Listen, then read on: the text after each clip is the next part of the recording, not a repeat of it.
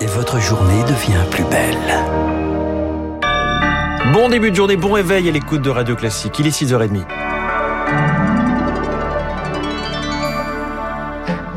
La matinale de Radio Classique avec François Geffrier. À la une ce matin, Charles Bonner, l'équipe de sûreté nucléaire de l'ONU est arrivée à la centrale de Zaporizhia en Ukraine. C'est la plus grande d'Europe. Au cœur des combats, les bombardements dans la zone se multiplient. Les deux parties s'accusent mutuellement. Augustin Lefebvre, la centrale est occupée par les Russes, ce qui n'a pas empêché l'Agence internationale de l'énergie atomique de visiter le site. Oui, le directeur de l'agence a pu voir les salles de contrôle, les unités de réacteurs ou le système d'urgence. Il a également pu échanger avec le personnel ukrainien de la centrale. Sa conclusion, l'intégrité physique du site a été violée à plusieurs reprises par les combats. Pour évaluer plus précisément la situation, une partie des experts vont rester sur place jusqu'à dimanche ou lundi au moins, avec l'objectif d'une présence continue. Cela pourrait être une première étape de la désescalade, espère Valérie Faudon, directrice générale de la Société française d'énergie nucléaire. Elle est interrogée par Juliette Petrachevski. On imagine que si euh, la mission de l'AEA est sur le site, ça va décourager les bombardements et donc favoriser la démilitarisation du site. Et le deuxième point, c'est un moyen de s'assurer que le personnel ukrainien dispose de tous les moyens, de toute l'autorité dont il a besoin pour exploiter le site. Et Volodymyr Zelensky s'est montré critique après cette visite. Le président ukrainien espérait que l'AIEA formule clairement une demande de démilitarisation, donc de retrait des troupes russes. Les précisions d'Augustin Lefebvre, il est rarement aussi offensif. Joe Biden, le président américain, est en campagne avant les élections de mi-mandat, début novembre. Hier à Philadelphie, Joe Biden a désigné l'ancien président Donald Trump, non pas comme un simple adversaire, mais comme un ennemi politique. Donald Trump et les républicains tendance Make America Great Again représentent un extrémisme. Ils menacent les fondations de notre République. Ces républicains ne respectent pas la Constitution, ils ne croient pas à l'état de droit, ils ne reconnaissent pas la volonté du peuple. Donald Trump qualifié de responsable de l'attaque du Capitole par une commission d'enquête parlementaire, ses partisans qui attaquent le siège du Parlement, c'était en janvier 2021 pour contester les résultats d'élections présidentielles. Hier, un agent de police new-yorkais à la retraite a été condamné à 10 ans de prison pour sa participation. C'est la peine la plus lourde prononcée à ce stade. Il y avait de l'émotion hier dans les écoles. La rentrée des classes pour 12 millions d'enfants et bonne nouvelle, ça recommence aujourd'hui. Une rentrée qui se passe bien, se félicitait hier Elisabeth Borne, alors que la pénurie d'enseignants a contraint l'éducation nationale à renforcer le premier degré avec des contractuels formés en quelques jours. Le gouvernement avait promis un professeur devant chaque classe.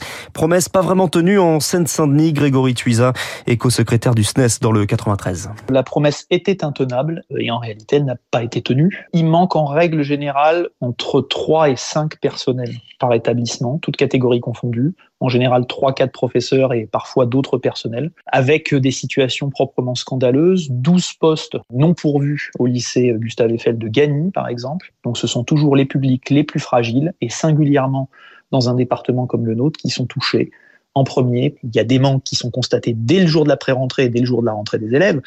Donc imaginons ce que ça, ça pourra être euh, d'ici deux à trois semaines dans les établissements scolaires du département. Un propos recueilli par Elodie Wilfried. Les pompiers de Moselle aussi demandent plus d'effectifs. Ils sont en grève depuis hier et ce jusqu'au 15 septembre. Loïc de Sobry est représentant CGT du SDIS de Moselle. Sur 20 euh, unités ou services, il manque du monde au quotidien. Hein. Les effectifs qui sont euh, validés par le préfet ne sont jamais tenus. Le fait de demander aux agents de bouger d'un centre à l'autre pour euh, évoluer en carrière, ça ne résout pas le problème. On déshabille euh, un centre pour habiller l'autre et vice versa, on ne s'en sort pas. On a manqué d'anticipation, les gens commencent à comparer tous les départements et n'hésitent plus à partir. Donc aujourd'hui, on a plusieurs de nos jeunes collègues en général qui quittent la Moselle parce que les conditions de travail et de carrière sont plus favorables. On est conscient que le département a fait un effort en termes de budget injecté euh, chez les pompiers. Je pense que les élus doivent prendre en compte que ce ne sera pas suffisant, qu'il faut encore plus de budget pour recruter. La crainte du gouvernement, c'est une autre pénurie, une pénurie de gaz cet hiver. Un conseil de défense énergétique a lieu ce matin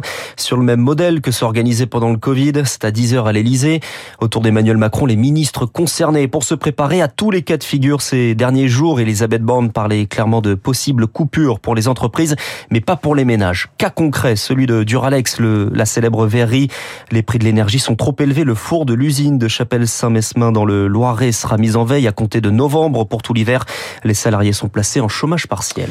Le versement automatique des prestations sociales bientôt expérimenté. C'est une promesse de campagne d'Emmanuel Macron, chantier confié au nouveau ministre des Solidarités, Jean-Christophe Combe. L'expérimentation lancée en début d'année l'année prochaine dans une dizaine de territoires pour le RSA, les aides au logement et la prime d'activité. Interview à lire dans le Parisien aujourd'hui en France. Autre annonce, elle concerne les agents de l'assurance maladie. Ils ne seront, ils seront pas, ils ne sont actuellement pas concernés par la hausse du point d'indice de 3,5%. Le gouvernement demande aux différentes caisses de prendre la même base dans les négociations salariales qui vont s'ouvrir à l'automne. De nouveaux vaccins anti-Covid arrivent bientôt sur le marché. Des vaccins adaptés aux variants Omicron des laboratoires Pfizer et Moderna approuvés hier par euh, l'Agence européenne des médicaments. Ces vaccins sont attendus pour les campagnes de rappel ciblées avant l'hiver. Les vaccins ciblent justement la souche qui avait fait flamber les cas l'hiver dernier, mais pas les nouveaux sous-variants, le, B, le BA4 et le BA5. Un train de retard qui hérite Eric Billy, chercheur en immunologie à l'Université de Strasbourg. Il y a des études en cours. Après, on a bien vu que quelques mutations peuvent nous faire perdre euh, l'immunité sur la transmission. Donc ça, c'est quand même important. Donc euh, on n'y est pas encore tout de suite pour ce type euh, de vaccin à spectre large d'efficacité sur l'ensemble des coronavirus. Maintenant, ce qui serait peut-être souhaitable, c'est qu'on réagisse plus rapidement au niveau des autorités, au niveau des régulateurs, pour qu'on ne soit pas nécessairement en attente. Hein. Voilà, il va falloir qu'on construise une immunité contre BA5 parce qu'a priori BA5 va être le variant majoritaire en circulation euh, à l'heure actuelle et pour a priori l'automne et l'hiver. Propos recueilli par Rémi Pfister. Un mandat d'arrêt européen émis contre l'imam Hassan Iqiyoussen selon BFM TV, toujours introuvable après la validation par le Conseil d'État de son avis d'expulsion. Les autorités privilégient un départ en Belgique. On termine avec du sport, une entrée en lice ratée des basketteurs français à l'Euro. Défaite contre l'Allemagne en Allemagne, 76-63. Les Bleus vice-champions olympiques privés de Nicolas Batum et de Nando de Colo Prochain match demain contre la Lituanie. Et puis en tennis, elles ont l'habitude de briller en double. Les sœurs Williams, Serena et Venus s'inclinent à l'US Open, éliminées pour le probable dernier match ensemble après 14 victoires en double en Grand Chelem. Serena Williams est toujours en lice, elle, quant à elle, en simple. Elle joue la